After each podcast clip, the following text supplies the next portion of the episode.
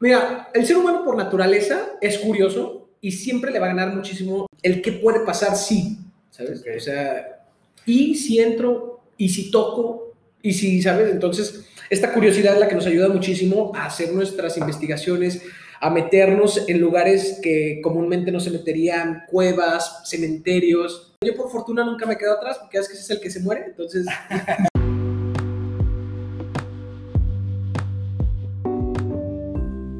Hablemos con Profesionales es una sección del podcast donde compartiré entrevistas con empresarios para saber de su vida profesional y de paso preguntarles qué opinan de la arquitectura, que es mi profesión. Mi nombre es Alfonso Sánchez, bienvenidos.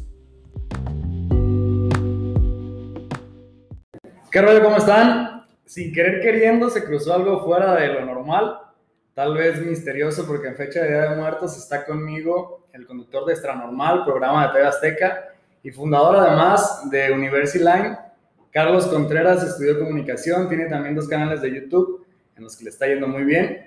Y bueno, Carlos, gracias por acompañarme, por estar aquí. Me gustaría comenzar pidiéndote que nos cuentes cómo fue que entraste a la televisión. Oye, gracias Alfonso por este espacio para platicar historias de ultratumba o historias, bueno, no precisamente de ultratumba, pero que tienen que ver mucho con la coincidencia o diosidencia, ¿no? Es, es algo muy curioso que al azar elegimos una fecha para reunirnos y coincide en esta publicación justamente hoy, que es Día de los Muertos, un, un tema el cual dominó. Y eso es importante porque, o sea, no, no fue planeado No, no, literal. no. Una vez te mandé las- el calendario, elegimos una fecha, se graba un día, se sube como a los 4 o 5 días y coincide que, que es el Día de Muertos. Yo digo que el lado oscuro está de nuestro lado, por eso, es por eso que- que coincidió. Pero mira, le, le damos, fíjate que yo ingreso a los medios de comunicación, estudié ciencias de la comunicación e ingreso a, a- a la televisión, que es una de las pasiones que, que tengo y que por fortuna puedo desarrollar. Comienzo eh, justo a la mitad de la carrera, cuando yo estoy estudiando, sale la oportunidad de ingresar a una televisora local, era 8 TV, eh, como reportero de entretenimiento. Entonces, eh, ingreso, después viene la oportunidad de conducir programa de revista, que es una de las cosas que me gustó mucho, eh, ¿sabes? Pero ¿cómo, no, me encanta. ¿Cómo surgió la oportunidad? O sea, tú, las, tú estabas buscando entrar a... Fíjate a que trabajaba en agencias que se dedicaban a hacer comerciales. En ese entonces, toda la universidad trabajaba como animador de eventos. Entonces, vas conociendo gente que te va recomendando a otros comerciales. Este, en ese entonces tenía, no me acuerdo cómo se llamaba la agencia, pero tenía la campaña de un parque de diversiones de Guadalajara, se llama Selva Mágica. Ok. Ellos mismos me recomiendan para hacer otros comerciales. Entonces, esta cadena de, de favores y recomendaciones evoca en la oportunidad de, de una persona que trabajaba en 8TV y me dijo, oye, hay una vacante de reportero, te voy a presentar a la directora de espectáculos. Entonces fui, la conocí, duramos horas platicando, horas platicando, me hizo y me dice al final, ¿sabes qué? No te voy a hacer casting. Ya, tráeme tus papeles y ya mañana empieza. Le digo, ¿sabes qué? No tengo la carrera terminada, es más, ni siquiera voy cerca de terminar, voy a la mitad de la carrera. No, no te preocupes. Este, entonces, me acuerdo, mi primer sueldo en ese trabajo fue de 4 mil pesos mensuales. Órale. Pero yo estaba fascinado, ¿estás de acuerdo? Porque Sí, pues, claro, sin ya. carrera terminada, experiencia nula, excepto en un tema como de animación, como de eventos, sí con el contacto con el público, pero no precisamente con la televisión, que es un Sí. tema que se, se cuece aparte, ¿no? Entonces, ingreso, gracias a esta oportunidad que me dan, y eh, pues fue, te, te das cuenta de- del poder tan grande que tiene la televisión, que si bien es algo muy lejano, porque le estás hablando a un aparato, puede del otro lado estar llegando un mensaje súper interesante y puede penetrar en la gente que lo está escuchando. Y creo que a partir de ahí nació muchísimo mi pasión por entretener a la gente, por llevarles un mensaje que ha ido evolucionando, pero así fue como, como ingresé en esta televisión. Y, a partir de que entraste, ¿en qué momento fue lo de Extra Normal? Que te invitan. Duré cuatro años en la televisión local. He tenido bien poquitos trabajos en mi vida, fíjate, gracias a Dios. He tenido muy poquitos trabajos. Este, digo gracias a Dios porque he durado mucho, pues. O sea, fueron cuatro años que duré en 8TV. Al ¿Te, final, te ha ido bien en los Sí, sí, sí. Entonces sale la oportunidad. Conocía también a un chavo que era productor en Televisión Azteca, porque pues el medio es muy pequeño y vas en eventos, eh, coincides con mucha gente. Y un día me dice, oye, hay una oportunidad de este, una vacante para ser investigador del fenómeno paranormal. Y yo, ay, wow, ¿sabes? O sea, al principio ni, o sea, no, como que no ligaba muy bien el tema. Pero siempre me ha apasionado muchísimo saber qué sucede después de la muerte. Yo creo que es la incógnita más grande. era algo que te hacía clic finalmente. Sí, claro, era algo que no desarrollaba, pero que me apasionaba mucho y creo que es una de las cosas que más le taladra el cerebro a la gente. ¿Qué pasa cuando te mueres? O sea, ya se acaba, es como de cuelgas los tenis y se acabó. ¿Qué le pasa a tu energía? ¿Te imaginabas que no, nunca. ibas a dedicar algo parecido? Nunca, jamás, jamás, jamás, jamás. Porque aparte sí me da miedo. O sea, si es un tema que, ¿sabes? O sea, te meter a las 3 de la mañana en un panteón, sí, pues sí. Cuando, cuando empezamos a. Cuando empecé a preparar el tema de que, ah, voy a entrevistar a Carlos, ya es la fecha, déjame ver, más o menos, que vamos a empezar a ver unos capítulos, digo, ¿a quién se le ocurre investigar a Carlos a las 11, 12 de la noche? ah, sí lo veías. Sí, lo empecé, empecé a, ya lo había visto alguna vez. Eh, en mi casa lo veía hace, pero hace mucho tiempo. Sí, tiene 13 años el programa. Mucho tiempo, sí, muchísimos. Después lo dejé de ver y ahorita empecé a recapitular cosas y, y, lo que te digo, ¿a quién se le ocurre empezar a investigar a Carlos Contreras a las 11, 12 de la noche y ya no va a poder dormir? Pero ¿sabes qué? Pero hasta está padre, está bien. Y sentir miedo no es malo. Yo siempre lo he dicho, sentir miedo es la forma en la cual te proteges. Por ejemplo, ¿tienes miedo a las alturas? Perfecto, porque te puedes caer. ¿Tienes miedo al fuego? Perfecto, porque te puedes quemar. O sea, es una forma en la que el ser humano se protege precisamente del peligro. Entonces, sentir miedo no es malo. El tema es manejarlo, ¿sabes? Porque de pronto, y tú lo sabes perfectamente, tú que eres una persona emprendedora que se dedica a los negocios, tratar con clientes y clientes perros, o sea, no, no, no clientes que, que llegas y la primera propuesta les encanta, le llenas el ojo y te lo aceptan.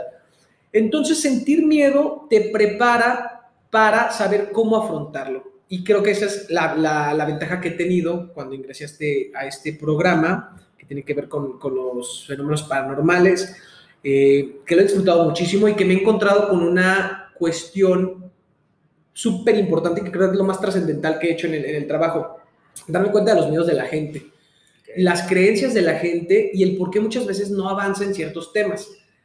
En esta dualidad que hago, que es el emprender y desarrollar eh, plataformas, negocios y aparte la televisión, que es entretenimiento a fin de cuenta, muy definido, porque el programa tiene un segmento muy definido y que va a un público muy específico, pero me he dado cuenta que la mayoría de las personas crean sus propios miedos, crean su propio estatus de vida y entonces, eh, por ejemplo, esta cercanía con la que me he encontrado, gente que me dice, Carlos, me está yendo súper mal, no encuentro trabajo, en mi casa hay miseria, la tristeza abunda, me pasan cosas terribles, camino y la nubecita está gris, ya sabes, me sigue para todos lados y creo que es brujería o creo que es un tema, es un castigo.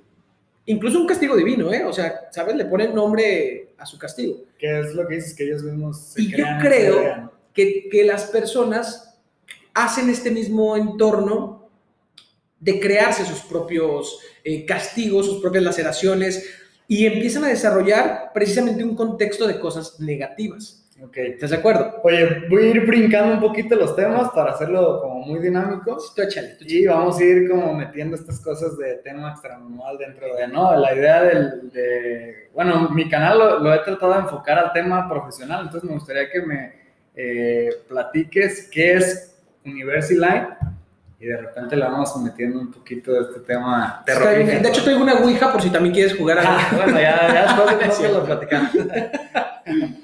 Este, eh, hay, una, hay una parte que me apasiona muchísimo, que aparte de todo es un tema nuevo para mí, que son las plataformas, las redes sociales. Aproveché para preguntarte porque hablabas del tema de los miedos, entonces eh, también el tema de los cursos, aprender cosas nuevas o cosas que, que quieres, bueno, hay, hay, una parte en un grupo de negocios en el que yo voy, cuando nos juntamos con otro profesional, eh, leemos un formato y una de las preguntas del formato es, eh, ¿qué es la clave que que crees que te ha llevado a los éxitos que has tenido. Y una de las partes que a mí me gusta poner es detectar qué es lo que me da miedo y aprender. Exactamente. Para tratar de hacerle una habilidad y, a veces, y puede sonar un poquito como cliché, pero es real. O sea, a mí, a mí me, me da pavor hablar en público, y te lo digo ahorita abiertamente. Entonces, o sea, parte de todo lo que hago, parte de meterme oratoria, meterme en muchas cosas para empezar a hacer esto del podcast, es como un poquito el proceso que inicié desde hace un par de años de yo no puedo pararme a hablar delante de la gente. Entonces esta parte de University Line los miedos que tocas y pues, yo creo que traes todo ese rollo en la cabeza, ¿no? Y sabes que le puede servir a la gente el tema de los cursos. Y, y, que, y que más allá del poder que tienes, que has desarrollado tú, por ejemplo, para hablar frente al público, pues que a fin de cuentas también es el cómo te vendes, ¿no? O sea, si llegas con un cliente con debilidades, con miedos, por supuesto que los va a detectar, y, porque hay gente que ya tiene un colmillo y camina y deja un surco. Entonces, cuando uno va empezando, eh, si detectan ese tipo de, de, áreas de oportunidad propias, pues te van a joder. O sea, entonces sí hay que trabajarlos y a partir de esto... Eh, nace la posibilidad de hacer una plataforma, se llama Universiline, estamos por arrancar espero ya la próxima semana, la, plataforma en la cual hacemos cursos de capacitación para emprendedores, hacemos cursos de desarrollo empresarial y hacemos, va orientado totalmente a las personas que son eh, pymes, que están iniciando, emprendedores y también los que ya tienen eh, bien postulado su negocio, también los podemos orientar en cómo lograr la permanencia, este flujo de, de su dinero, el cash flow, Todas esas asesorías que tienen que ver. ¿Son cursos creados por ustedes? Son cursos creados por nosotros. Cursos que adoptan ustedes también. De pronto eh, hay cursos hechos por nosotros con el apoyo de economistas, psicólogos, o sea, nos hemos sentado con psicólogos a que nos dicten ciertos temas. Cuando hay temas que son totalmente ajenos, por ejemplo, eh, no sé, cómo hacer el branding de tu negocio, cómo hacer el desarrollo de un logo. Sí, cosas que ustedes son ya totalmente un, este, un especialista en producción digital es quien nos está ayudando con este tema del curso. Entonces, sale el curso, sale la plataforma que se llama Universiline y luego ya sale eh, hacer un canal que se llama Universiline en el cual yo soy el vocero y hago el análisis del fracaso y del éxito de las empresas, negocios, de todas las empresas están buenos, ¿eh? ¿Sí te gusta? Fíjate que me he encontrado mucho que, que, le gusta mucho al público de pronto conocer estas historias porque aparte son muy, incentivan mucho, ¿sabes? al hacerlo, al arriesgarte. Como que, al ser humano le gustan los extremos además, ¿Sabes qué pasa? Nos gusta ver arder en ajeno, ¿sabes? O sea, nos gusta llevar y no mojarnos.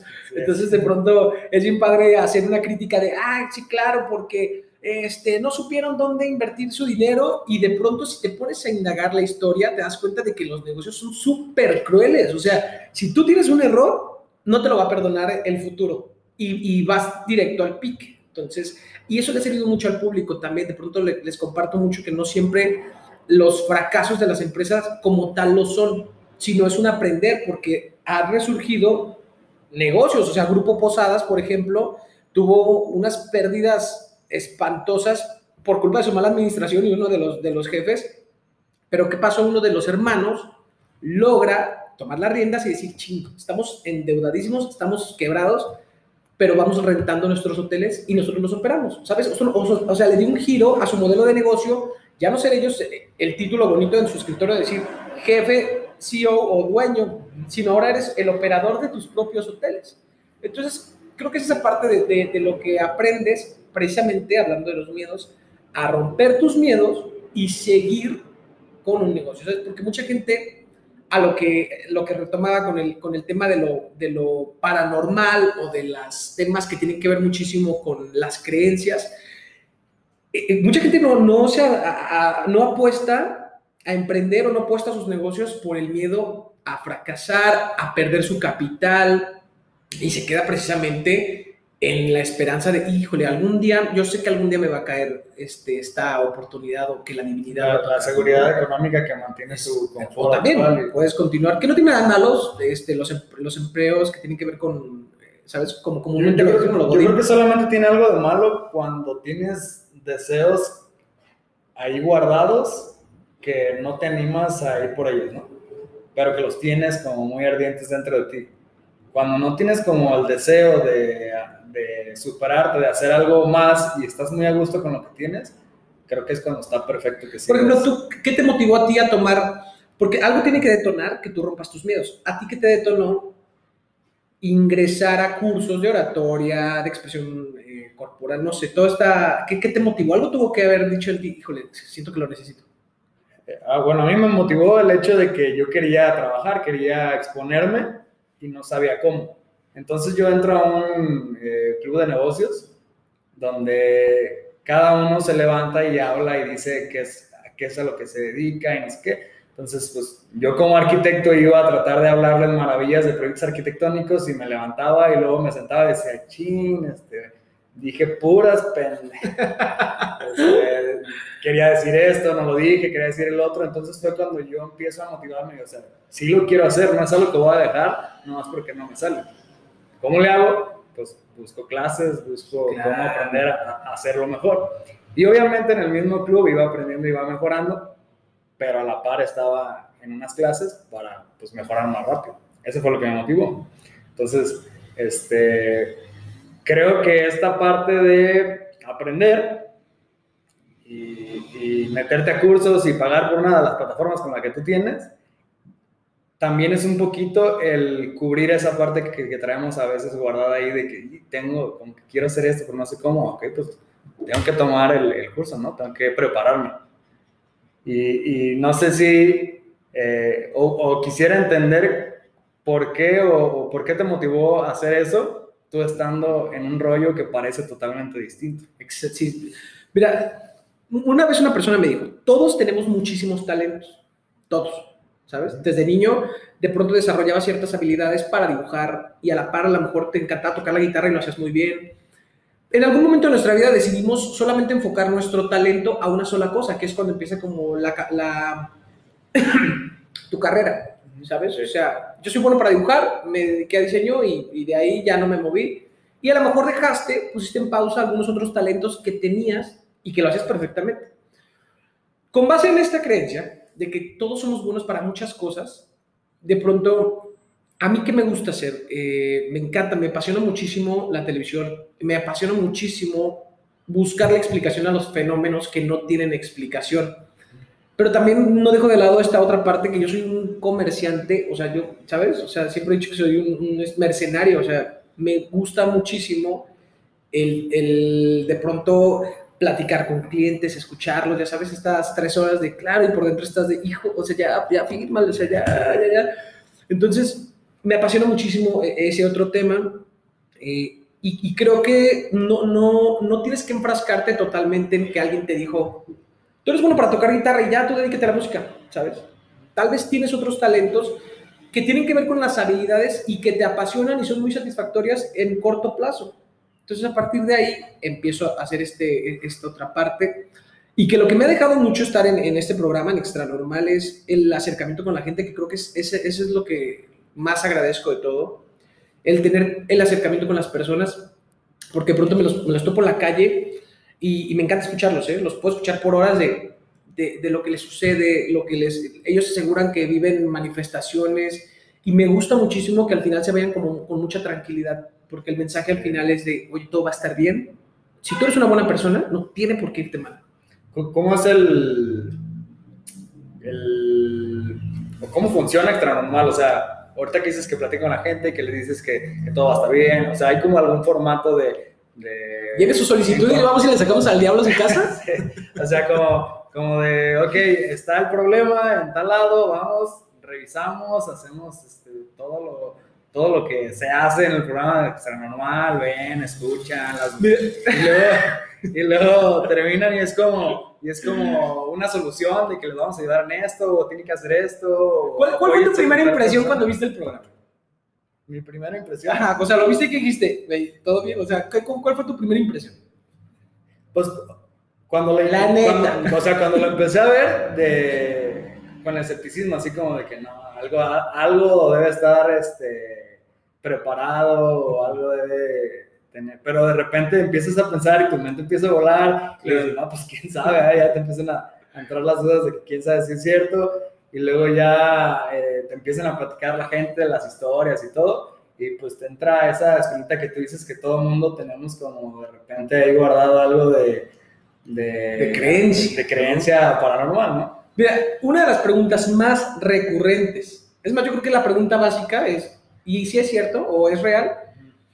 Y es una pregunta de las personas que creo que no han visto el programa, porque nosotros más que crear, lo que hacemos es responder el llamado de, la gente nos contacta, o sea, en mis redes sociales la gente me dice, oye, ¿puedes ayudarme en mi casa? Y vamos y vemos qué está pasando en su casa.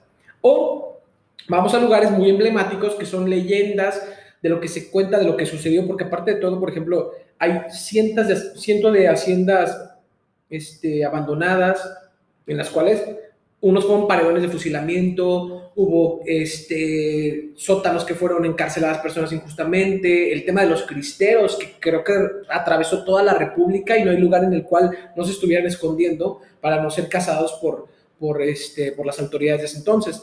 Entonces...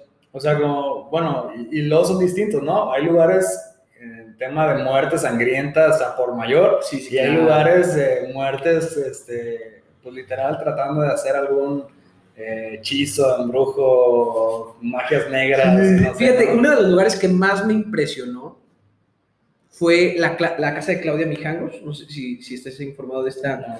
Claudia Mijangos es una mujer que en Querétaro hace 31 años le quitó la vida a sus niños. Este, ella aseguraba que fue por un mensaje que, que ella tuvo, que le decía que Querétaro se iba a terminar y que necesitaba terminar pues, con la vida de, de sus pequeños, de sus tres hijos.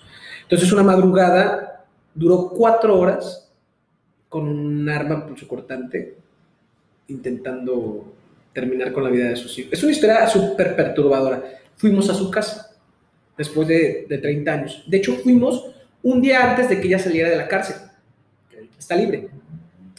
Entonces, de pronto, llegas a un lugar en el cual, más allá de tú decir, es que aquí dicen que se aparece un espectro, aquí dicen que se aparece una bruja, aquí dicen que se aparece una imagen. No, o sea, ahí sí sucedió un evento trágico. Ahí sí sucedió un evento trágico. Y más cuando tiene que ver con cuestiones de rompimiento de, de familias y con menores. Sí. Entonces hicimos un recorrido, una de las investigaciones que de verdad que yo a la mitad yo dije, no sé qué, yo creo que ya hay que pararle, creo que ya hemos grabado suficiente, porque era muy triste, ¿sabes? O sea, el saber que ahí había sucedido algo tan triste, lo transmitían las paredes deterioradas, la casa estaba a punto de caerse, de colapsarse, entonces, de verdad creo que es una de las cosas más, más tristes que hemos tenido. ¿Qué, ¿Qué tan seguido les pasa así? De que, oigan, pues ya, ya creo Ya que fue demasiado. No, casi siempre, ¿eh? ¿sí? casi siempre. También hemos ido a lugares en los cuales, por ejemplo, eh, fui a un ex convento en, en Veracruz, en Orizaba, y pues ya está muy eh, reconstruido, adaptado, ¿sabes? Ya es un museo, entonces, eh, pues vas, investigas, pero ya el sentimiento, digamos que aminora un poco porque no está en ruinas, por el contrario, está iluminado, ¿sabes? Ok. Las condiciones cambian. Y tiene que ver mucho con las condiciones, ¿sabes? Te sugestionas muchísimo cuando llegas a claro. un lugar que está lúgubre y a punto de... Y huele. Vas, y- claro, y que es como muchos siento que sentidos. huele a muerto, ¿sabes? Sí. Entonces, este, pero eh, retomando lo que, lo que me preguntabas, sí, sí, sí tiene que, que ver mucho el lugar en el que vas y el contexto en el que estás, pero en su mayoría siempre hemos respondido el llamado de las personas que aseguran Ok. que en su casa está el pinche diablo. Oye, ahorita que dices que fuiste a Veracruz y que vas a otros lados, ¿cómo se conoce México en ese aspecto? Porque normalmente los que nos gusta viajar, ir a otras ciudades, pues lo conoces en un contexto totalmente distinto. Pues, ¿Cómo, cómo Sí, ha sido esa parte contigo de conocer México de esta manera, como en la parte de las tinieblas? Y, y y supongo que tienes otro tipo de viajes, ya más de cotorreo y todo. así. ¿Qué, qué, pues más bien experiencias positivas o qué cosas te llevas de una y de otra? La primera sin duda es el acercamiento con el público, que me, me fascina y ojalá y siempre lo tenga y que nunca lo vaya a perder. Eso es lo que primero que me llevo, el, el tener a la gente tan cerquita. Y lo segundo, conocer toda la República Mexicana. Conozco toda la República Mexicana por fortuna, gracias a este trabajo. Eh, y he ido a lugares en los cuales son súper emblemáticos y que a lo mejor como turista nunca hubiera podido acceder, incluso fuera de la República. Fuimos a la zona de fuego, al volcán de fuego de Guatemala, meses después de que hizo erupción y tapizó a una comunidad la dejó. O sea, hubo gente que no tuvo oportunidad de salir. Fuimos al lugar y todavía había, por ejemplo, mesas con la comida servida. Obviamente ya no había alimento, pero estaba cubierto como con una capa de ceniza y estaban los platos, los cubiertos, las mesas. Son lugares en los cuales nunca hubiéramos podido tener acceso, pero, pero que, que me apasiona muchísimo y te das cuenta lo diferente y lo, la dualidad que existe en México del sur al norte. De verdad es como si fueras otro planeta. Pese al idioma, es, tienen creencias, ideologías, su alimentación, su infraestructura. Creo que invertir en viajar enriquece muchísimo tu alma y te da muchísimo sentido de decir, ah, qué padre, o sea, qué bien que soy mexicano y que hay tanta eh, diversidad de todo en, en, un país que es mío, pues.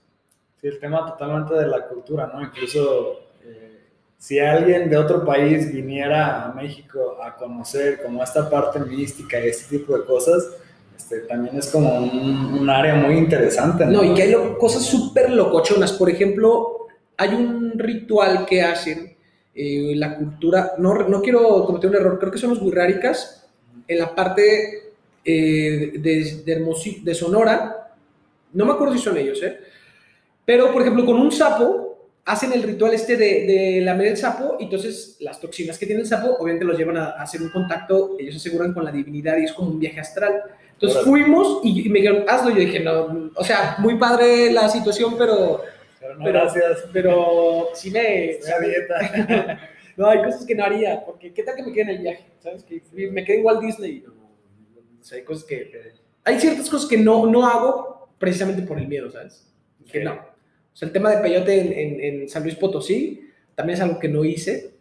No me, no me enloqueció hacer ese contacto. Fuimos a la, sierra con el, con el, este, es el, el maestro, el que, el que hace la guía de estos rituales, pero no, no, no, me, no me encantó. ¿Qué, qué, tan apegado está el tema este del misticismo con las pues, tribus todavía que hay en México? Porque ahorita que me hablas de eso, pues supongo que también conoces un buen de etnias y un buen de, pues, de gente multicultural que hay en el mismo país. Sí, y aparte, ¿sabes qué? Por ejemplo, hay un montón de creencias. Yo digo que todo lo que tú creas que te va a ayudar está bien, siempre y cuando no jodas al prójimo. Pero de ahí más tú puedes creer en lo que tú quieras. Es más, si, si tú quieres iniciar una propia religión, la religión de, no sé, de Alfonso, está bien, siempre y cuando no jodas al prójimo. Porque, por ejemplo, me he topado con la- el tema de la Santa Muerte, por ejemplo. Hay que conocer muy bien ese tema para poder eh, ejercer una crítica, ¿sabes? Yo me he encontrado que las personas tienen mucha fe a una creencia que tú inmediatamente crees que es algo negativo y que en realidad no lo es. Simplemente las personas no comparten la creencia de, de- de la imagen de Cristo, la imagen, ¿sabes? Bueno, yo tengo un- la Santa Muerte, hay personas que creen que es algo bueno, hay personas que creen que es algo malo, pero a fin de cuentas creo que creer en algo te ayuda muchísimo. Sí. Creer en una diosidencia sí te motiva. No, bueno, no sé si tú seas católico, pero parte mucho de los beneficios y las retribuciones que tienes es por el esfuerzo.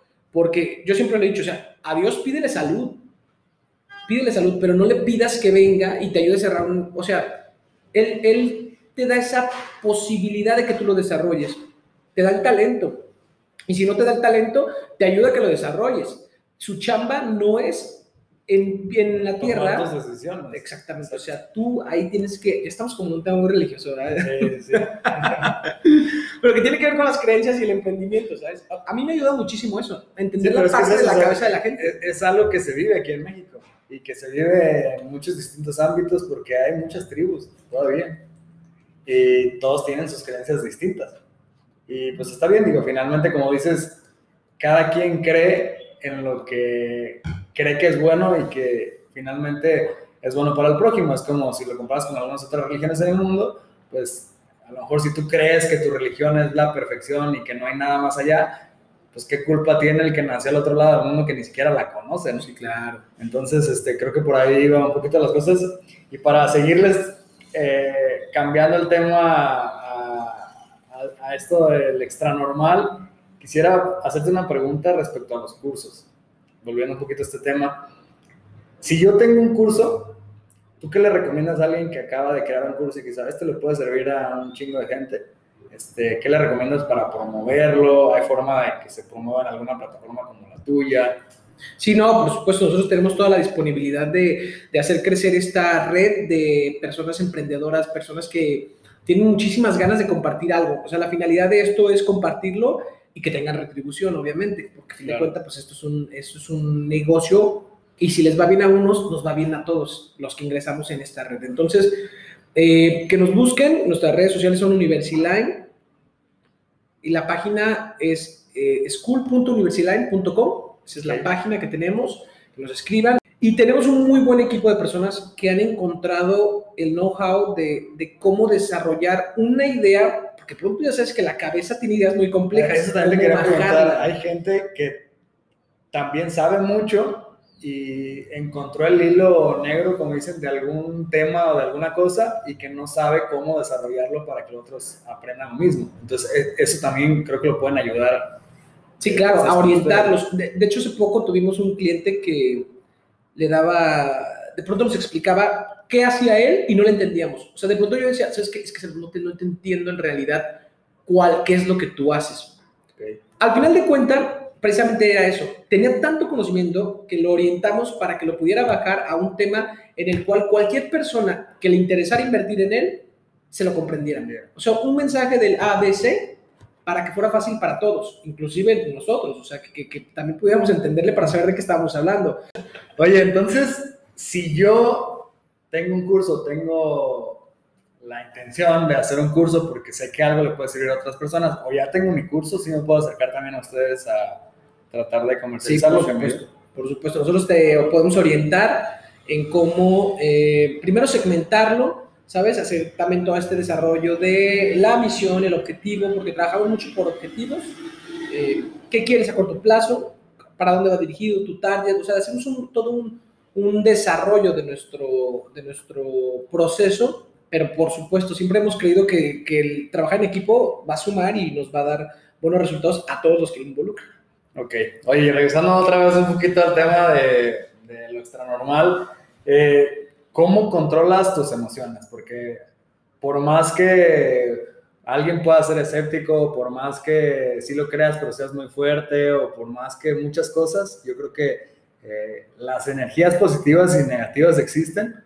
Claro. Entonces creo que esa parte es importante, saber cómo la controlas, cómo, porque yo desde que te comencé a conocer veo que eres eh, muy positivo, eres buena vibra y qué onda y cómo estás y todo el rollo, o sea, te, te percibo con energía muy positiva.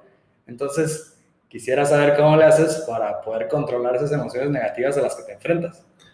Pues tiene que ver muchísimo con, mira, el ser humano por naturaleza es curioso y siempre le va a ganar muchísimo la, eh, el que puede pasar sí, ¿sabes? Okay. O sea, y si entro, y si toco, y si, ¿sabes? Entonces, esta curiosidad es la que nos ayuda muchísimo a hacer nuestras investigaciones, a meternos en lugares que comúnmente no se meterían, cuevas, cementerios, las películas, ¿no? Dices, ¿Para qué va ahí? Si ya sabemos que va a pasar. Exactamente. Yo por fortuna nunca me quedo atrás porque es que ese es el que se muere, entonces siempre...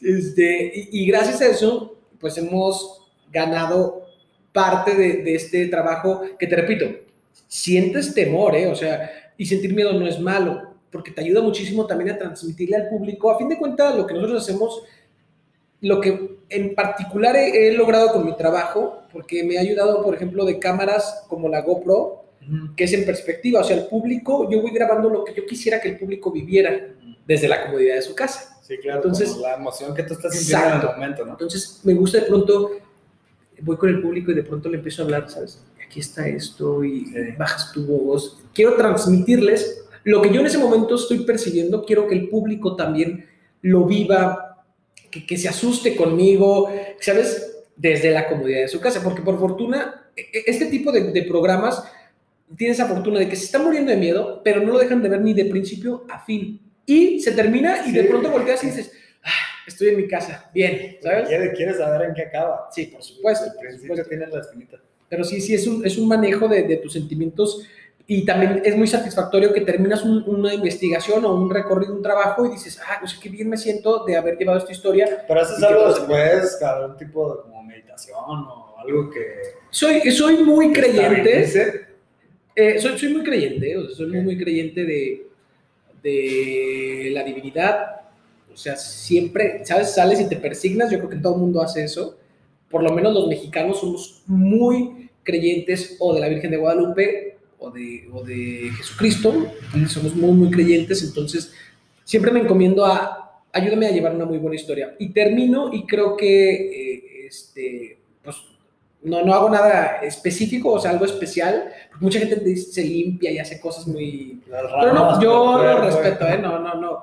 No trato tampoco de, de involucrarme en todo lo que se cree, porque precisamente eso creo que hace una desorientación de, de tu objetivo.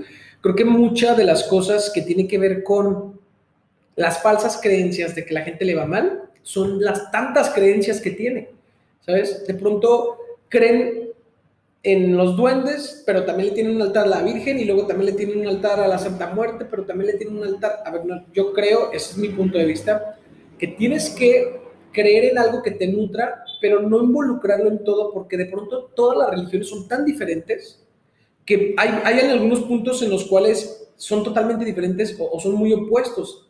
Y, y, eso puede causarte que, que, pierdas precisamente la orientación a lo que tú crees que te está protegiendo. Pierdes estabilidad. Sí, no, no puedes creer en todo y en todos. Tienes que creer en algo que a ti te nutra y te haga fuerte.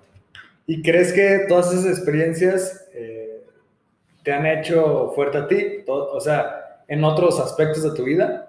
Que estés, el hecho de que estés constantemente enfrentando un miedo, enfrentando un miedo, enfrentando cosas que no... Porque a veces eh, salir a la calle, conocer un cliente nuevo, eh, hacer un negocio nuevo o traes un proyecto que nunca ha salido a la luz y tienes ese miedo de estar enfrentando cosas. ¿Te ha ayudado a ti el tema este extra normal de estar buscando y ver que al final estuvo bien para hacer otras cosas? Sí, claro. Sí, yo creo que todo lo que hagas positivo te va a nutrir y va, todos son ciclos, o sea, en algún punto inicias algo y dices, ay, ¿por qué estoy haciendo esto? ¿Esto, esto qué me va a servir? ¿Sabes? ¿Nunca te ha pasado que te metes a un curso y dices, mm, ¿y esto en qué momento lo voy a llevar a cabo en mi vida? ¿Y esto en qué momento me va a redituar? ¿Esto en qué momento me va a ayudar? Pero llega un momento en el que te, precisamente desarrollas esa habilidad y te ayuda positivamente para que lo logres hacer. Entonces, sin duda alguna, me ha ayudado muchísimo, uno, a darme seguridad me ha dado muchísima seguridad precisamente el acercamiento con las personas. Entenderlos y que me entiendan, hacer como un feedback de información de sus creencias y de mis creencias, de cómo ellos perciben su entorno y, cómo perciben el mío. Porque a fin de cuentas, todos somos un producto, todos somos un producto. Y tú mismo emites el mensaje que quieres para que te compren. ¿Me explico? Sí. Por ejemplo, tú que te dedicas a ser arquitecto, das un mensaje a quien te ve, por ejemplo, en tus redes sociales. Veo, siempre subes información lo que tiene que ver precisamente con la arquitectura, pero también de pronto ves este chavo que hace ejercicio y luego de pronto ves que lleva con una vida muy sana. ¿Qué mensaje estás vendiendo? Que eres una persona responsable, que eres una persona capaz, comprometida, que eres una persona que le apasiona su trabajo, que eres una persona que le gusta su trabajo. Entonces todos somos un producto y todo depende de cómo te vendas. Hay personas que lo saben hacer perfectamente en sus redes sociales, que yo los vi los monitoreo y digo, este güey ¿Qué vende? Piñas, le dan un kilo, ¿sabes? O sea, porque te lo transmiten y te ayudan a creer en ellos. Y creo que eso es precisamente una de las formas en las que las redes sociales le va a ayudar muchísimo a los emprendedores. O sea, si no me quiero desviar del tema, pero le va a ayudar muchísimo a los emprendedores. Las redes sociales hoy en día nos muestran como un producto. Tú decides cómo te evalúan. Que es parte de lo que comentaba hace rato de traer tu cámara en el pecho para los que están de televidentes eh, poder transmitirles todo lo que tú estás viviendo en ese momento como lo más transparente posible, ¿no? Y un poquito así puede funcionar en las redes sociales. A lo mejor no estamos transmitiendo un programa, pero estamos expresando un poquito de nuestra vida dentro de una red social. Exacto, sí, sí. Y es esa parte de, de mostrar las cosas, no mostrar las cosas que quieres que vean para ocultar otras cosas que no quieres que quieres que no vean, ¿no? Porque las haces mal o no, sino tratar de dar lo mejor de ti y eso mejor de ti, pues estar, transmitiendo, estar transmitiéndolo a las demás personas. Todos tenemos demonios, para, ¿eh? para transmitir ese producto que eres, esa marca personal, que es lo que está muy de moda, ¿no? El tema de la marca personal. Sí, sí, sí. E-, ¿Esa cómo la llevas? Pues fíjate que estoy viviendo como una dualidad porque de pronto hay muchas personas que me han dicho, oye, lo que me mencionas ahorita, ¿no? Tienes un, un canal en el cual hablas de negocios, éxitos y un análisis que se hace con una investigación, ¿eh? También, y fuentes, todo está respaldado por fuentes de periódicos, de investigaciones, entonces, o, estas eh, revistas eh, digitales que tienen que ver con negocios. Eh, todo lo hago de, esta forma, pero también de pronto esta dualidad de si, si te metes a mi, a mi, a mi Facebook, de pronto eh, cuento historias de, de, terror, ¿sabes? Hay como una dualidad, pero creo que el público lo ha recibido positivamente. O sea, creo que la gente lo que, lo que le gusta es que le transmita esta información y el público lo ha, lo ha adoptado bien. O sea, me gusta que... Sobre todo el, público que te conoce, porque el, público que ya te empieza a conocer y que es lo importante de también eh, ese personaje y esa marca personal, que ya cuando te conocen y te entienden, saben el porqué de las cosas. Que yo ahorita, que ya estamos platicando como muy enfocados en temas de experiencias y eso, empiezo a notar cómo de algo que parece muy misterioso o que a algunas personas les puede parecer como maligno, encuentras muchas cosas positivas para aplicar a, a tu vida diaria. Exacto. Entonces eso está padre porque tú tienes en tu Instagram muchas cosas de temas de miedo y tienes acá temas empresariales y algún desconocido podría conocerte de la nada y decir, este güey qué raro, ¿no? Que acá tiene las cosas. Pero ya quien va un poquito recorriendo lo que has estado haciendo, se empieza a dar cuenta eh, las similitudes que hay entre una cosa y otra y empiezas a crear la confianza en ellos. Y, que... Para vender a las piñas. Eh, eh, ¿Estás de acuerdo? La bolsa de piñas. no, sí, hay gente muy, de verdad hay gente que yo digo, ay, o sea, wow. Qué bien vende este. Vende este cuate, qué bien vende su imagen, qué bien vende lo que es y lo que hace. Y a lo mejor no sé si es tan bueno porque ni siquiera he probado su servicio, o no sé si de verdad es lo que, pero digo, wow, o sea, qué, qué increíble. Una, una de las cosas que, que me he encontrado también es, y que creo que es una de las misiones que tengo y que me gustaría hacer, es ayudarle mucho a la gente a que cambie la percepción de sus creencias negativas por algo que genere algo positivo. Y no me estoy refiriendo a que quiero ser Barney, sino un tema que tiene que ver con por qué me va mal en la vida, por qué económicamente me va mal. Y, y precisamente tiene que ver con las creencias de brujería, eh, alguien me está haciendo algo malo, Dios no quiere que me vaya bien. Y creo que es una de las cosas por las cuales a partir de, de lo que estoy haciendo quiero cambiar la gente no está destinada a que le vaya mal, la gente no está destinada a ser pobre, la gente no está destinada al castigo. Eso es una mentira. es una creencia falsa. Ellos no, no tienes tú por qué ser pobre. Si mi papá fue pobre, yo también voy a ser pobre. Imposible. Si es que yo no encuentro el mejor trabajo porque no son para mí, ¿por qué no?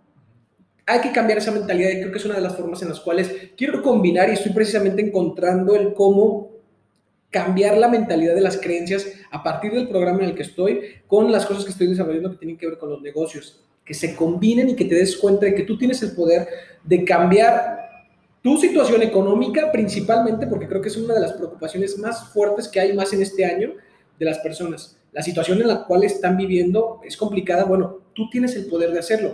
Sí, es cierto, las oportunidades, hay, algo, eh, me encanta porque dicen, la suerte se reparte a las 6 de la mañana.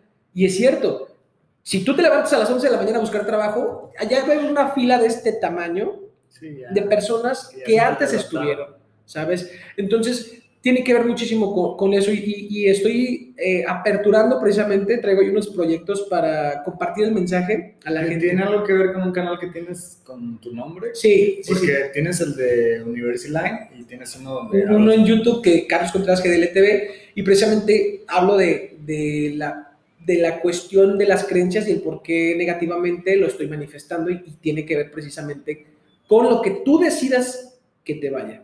Ok, qué chido. Oye, y aprovechando que hablas de los canales de YouTube, ¿qué le recomiendas a las personas que quieren iniciar un canal de YouTube? Eh, ¿Hay alguna técnica o algo en específico o simplemente es como que avítate al ruedo y empieza a hacer lo que traes en mente?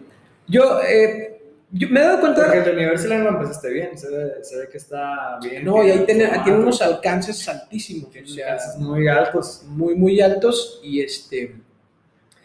Pero cuando yo ingreso al, al, mundo de YouTube, porque yo toda la vida me había dedicado a la televisión, entonces de pronto dije, no hay nada más que la televisión. Entonces de pronto ingreso a un mundo que es el de YouTube y digo, wow, o sea, no puedo creer el mundo de personas que ven esta plataforma. De verdad uno pensaría de forma regional o local y YouTube te pueden ver personas, es más, en otro idioma, ¿sabes? Entonces, es, es algo súper interesante. ¿Qué le quieres compartir a la gente? Yo no estoy en contra de los canales que hacen chistes de pastelazo, ¿sabes? Yo no estoy en contra, por el contrario, creo que es una opción, ¿sabes? Todos esos eh, youtuberos que de pronto muchos criticamos y dicen, eso no hay contenido, es una tontería, no aportan nada, pero están ahí y son una opción. Y el día que estés hasta la madre de ver noticias, pues ves un chiste del pastelazo. Y el día que te aburre el chiste del pastelazo, vas y ves una cosa de negocios. Y el día de, vas o sea, la diversidad que existe en YouTube precisamente enriquece la, cantidad de personas que lo ven y que creo que es lo, interesante de, de, estas plataformas. Yo les aconsejo que lo hagan. Todos, Andy Warhol decía algo súper interesante, todos vamos a tener 15 minutos de fama, todos en algún momento de la vida y se, está, y se está cumpliendo. Si tú eres un canal y logras la viralidad, vas a tener muchísima atención. El detalle, el único detalle que yo veo en esto es cómo hacer que perdures. Si bien existe, no es cierto que existe la perpetuidad, pero cómo hacer que perdures en el gusto del público, ¿sabes? Porque tal vez tengas tus 15 minutos de fama, pero si lo que haces no tiene un contenido extra o un contenido de valor, la gente te va a olvidar después del chiste de pastelazo. Entonces, pues hay que seguir con los chistes de pastelazo constantemente. Yo, les, yo les aconsejaría, como consejo, que lo hagan y que busquen hacer comunidad. es algo súper interesante para las personas que ingresan al mundo de YouTube. Busquen personas que se dediquen como al mismo giro de lo que tú quieres hacer, contáctalos. De verdad, hoy en día tú le mandas un mensaje a Instagram en alguien, tal vez tarde en contestar, pero te lo responden. Y tal vez ni siquiera viven cerca de ti en otro país o en otro estado. Pero contáctalo y di, oye, estoy haciendo esto, ayúdame a hacer comunidad. ¿Qué es comunidad? Hagamos una colaboración por Skype, hagamos una colaboración por Zoom, ¿sabes? Y hacer comunidad te ayuda muchísimo a que ese público que a lo mejor alguien ya bien posicionado tiene, te ayude en, en, lo que tú estás haciendo. Y que a veces también son pequeños miedos de que, sí, no claro. Güey, me va a mandar al chile. Bueno, si te manda el chile, ni modo. O sea, no hay peor lucha que lo que no se hace. Hay que tocar esa puerta y hay que arriesgarse. Y si él no es, hay un montón de personas que se dedican al mismo giro y que a lo mejor tienen o más o menos seguidores, pero todo suma. Hay que tocar todas las puertas posibles, todas. Súper. Oye, ¿qué experiencias o qué aprendizajes te ha dejado una u otra cosa. ¿Qué experiencia te ha dejado el mundo eh, de la televisión, el tema extranormal y esto, y experiencia de aprendizaje del, del mundo del emprendimiento? Este tema de los cursos, de YouTube, de generar negocios, generar este... Mm, bueno, el, el, emprendimiento creo que todavía es un área que, que está todavía iniciando por temas precisamente que tienen que ver con... No hay una cultura, por ejemplo, en la universidad o la escuela en realidad nunca te enseñan a ser emprendedor, ¿sabes? Te enseñan a desarrollar algo para alguien, pero emprender, pocas personas se atreven a emprender precisamente porque nunca ha habido quien les canalice a decir, hazlo. O, y no solamente lo hagas, porque pues yo podría decirte, güey, pon un negocio, tú eres muy bueno para vender panes, vende panes, ¿sabes? Y tú vendes todo tu, tu coche, lo vendes para iniciar tu negocio, sacas capital debajo de las piedras y de pronto te das cuenta de que tu negocio fracasa. ¿Y por qué es? Porque no tuviste la asesoría correcta. Porque emprender no solamente es hacerlo, sino involucra un estudio de mercado. Ok, voy a vender panes, ¿dónde? En esta cuadra. Y hay familias, hay edificios de vivienda, hay competencia, entonces no solamente es arriesgarse a hacerlo. ¿Qué necesito temas de salubridad? sí, me pueden dar un permiso, es más, ¿puedo vender panes en esa cuadra? Entonces involucra todo un desarrollo para emprender y creo que pocas escuelas, la verdad, pocas escuelas lo hacen de, de, inculcarles o poner esa semillita para que germine del emprendedor. Muy pocas escuelas lo hacen. Por fortuna hay cursos de capacitación, por fortuna hay otras áreas en las cuales tú puedes nutrir esa eh, necesidad de, conocer cómo emprender y hay muchísimas otras plataformas. Nosotros en la universidad precisamente es lo que hacemos, inculcarle a la gente o desarrollarle a la gente esa gran necesidad que tiene de, emprender. Pero sí hay, pocos lugares que lo hacen. Y la televisión, la enseñanza más grande que me deja es el, estar con la gente, me gusta mucho el, compartirle al público algo y que, que haya reciprocidad, reciprocidad, tan rápida. O sea, ¿Y cómo recibes esa reciprocidad, o sea, por medio de la tele? Por ejemplo... Bueno, te, lo pregunto porque quienes estamos muy en el mundo de las redes sociales, pues recibes comentarios, recibes mensajes. y, muy rápidos, ¿no? o sea, es muy instantáneo. Porque, por ejemplo, tú compartes un mensaje, por ejemplo, haces una investigación y el mensaje es, fui arriesgado y fui valiente. Te encuentras a alguien en la calle y se topa y, y, te dice, qué arriesgado y qué valiente. Hay una reciprocidad en tu mensaje. Lo que tú querías dar a conocer, se logró, porque el público te lo hace saber. Tal vez no con esa rapidez de un, del Instagram que te pueden mandar un mensaje en cuanto lo están viendo, una, un screen, tal vez no tan rápido, pero el público... Que ya te empieza a ubicar. Sí, y, y, lo recibe de forma muy positiva, muy, muy positiva. Yo sí creo que la televisión nunca va a terminarse. O sea, yo no creo que, creo que va a cambiar la forma de ver televisión de la gente.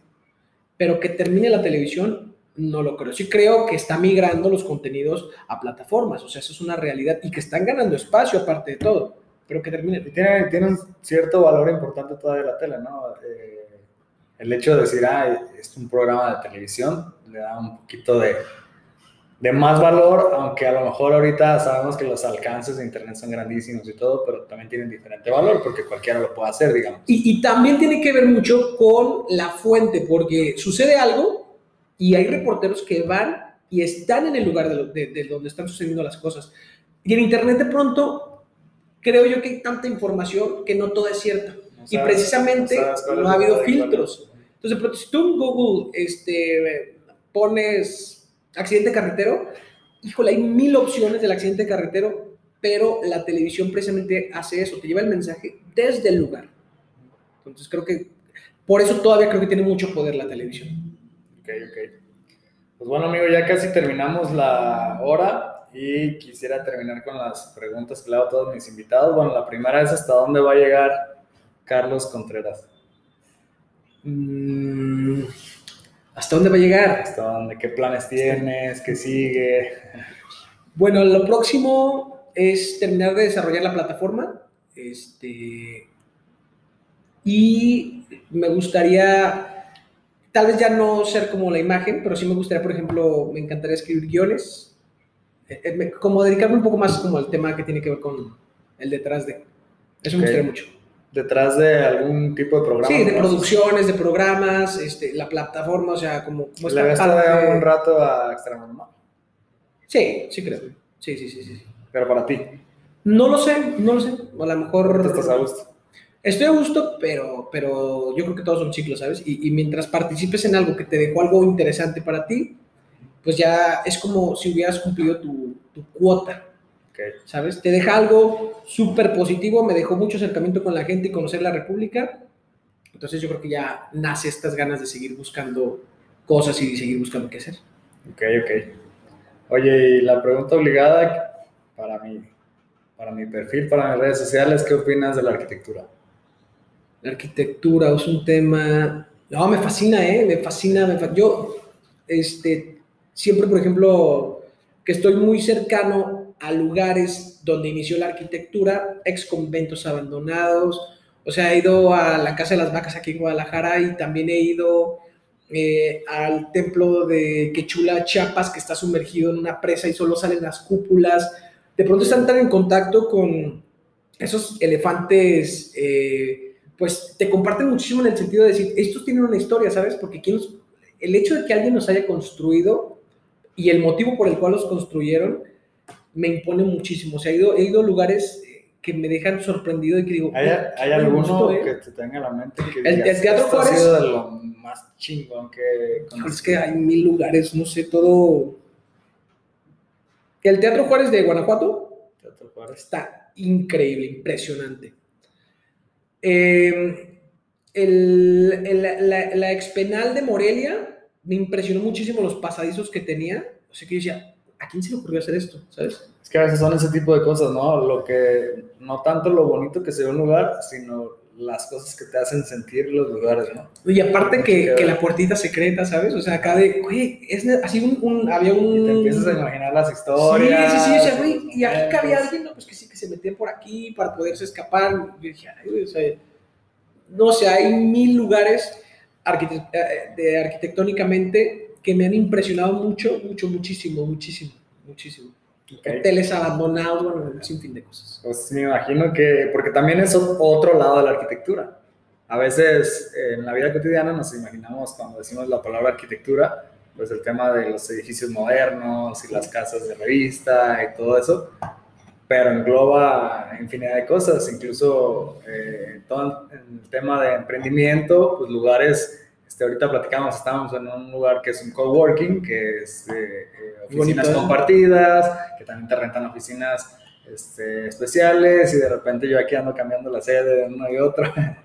y ahora tocó aquí y son cosas que se viven y que en el ámbito en el que tú estás, en un tiempo terminaron abandonados y, o ya no se ven o terminaron con las malas vibras que le contó la gente y, y entras a un lugar de esos y empiezas a sentir esas historias, ¿no? Tan solo como estar viendo y estar viendo cómo se deterioró, cómo, Exacto. y lo que O la gente. la resistencia de, porque hay muchísimos lugares que han sobrevivido al paso del tiempo, o sea, que llevan 200 años, 100 años y, este, y, y siguen no intactos, pero se mantienen de pie, o sea, y dices, wow, o sea, la persona que haya diseñado simplemente el, el- los cimientos es una persona brillante que supo que es- esto iba a du- durar añales y eso me, me impresiona muchísimo, me impresiona muchísimo.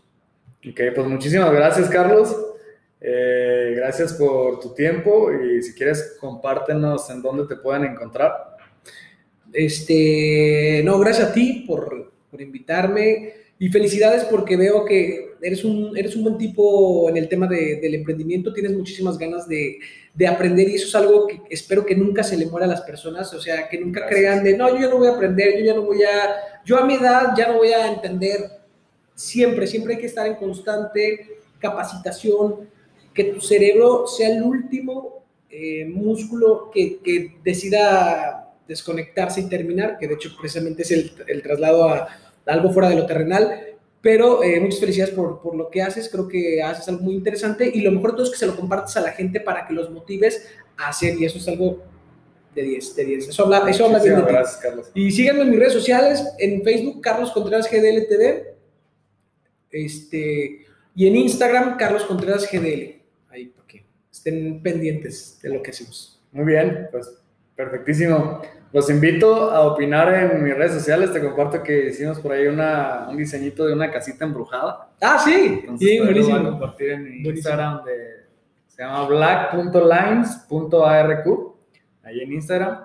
Muchísimas gracias a todos por sus comentarios y me encuentran a mí en redes sociales como Alfonso Sánchez-BL y estamos en contacto en un próximo podcast. Ventus, gracias. Listo, gracias a ti.